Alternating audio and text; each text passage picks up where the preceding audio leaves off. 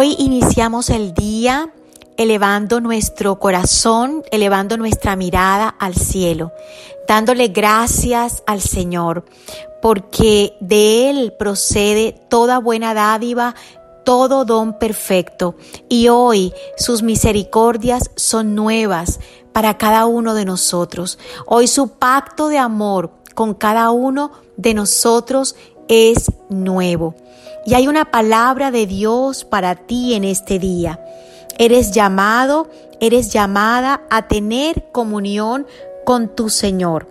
La Biblia dice en Primera de Corintios en el capítulo 1 versículo 9 que Dios nos ha llamado a tener comunión con Él a través de Jesucristo. Y esto nos habla de amistad, nos habla de relación, nos habla de intimidad.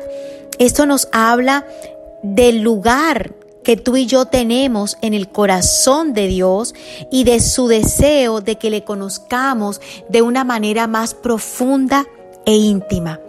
Muchas veces permitimos que se levanten murallas alrededor nuestro cuando escuchamos la voz del enemigo, cuando escuchamos y creemos las mentiras del enemigo que traen quizás culpa, vergüenza, dudas, pensamientos que traen, que roban la confianza que tenemos de para acercarnos a Dios, para intimar con Dios. Pero quiero decirte que Dios es el deseo de Dios relacionarse contigo. Es el llamado de Dios para ti que tengas comunión con Él, que tengas intimidad con Él. Es el deseo de Dios relacionarse contigo en amor. Y la palabra nos enseña que el amor cubre multitud de faltas.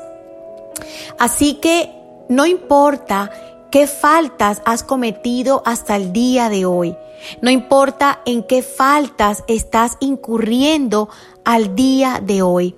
Quiero decirte que el amor de Dios cubre todas esas faltas y abre un camino a través de Jesús para que tú puedas llegar a Él, para que tú puedas buscarle y para que tú puedas disfrutar de una intimidad y una comunión con tu Señor. Hoy quiero decirte, busca momentos con Dios.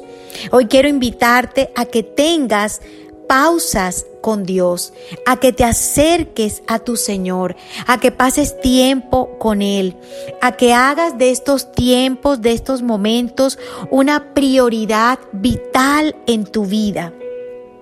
Hoy te invito a que marques en tu agenda el tiempo que planeas pasar con Dios.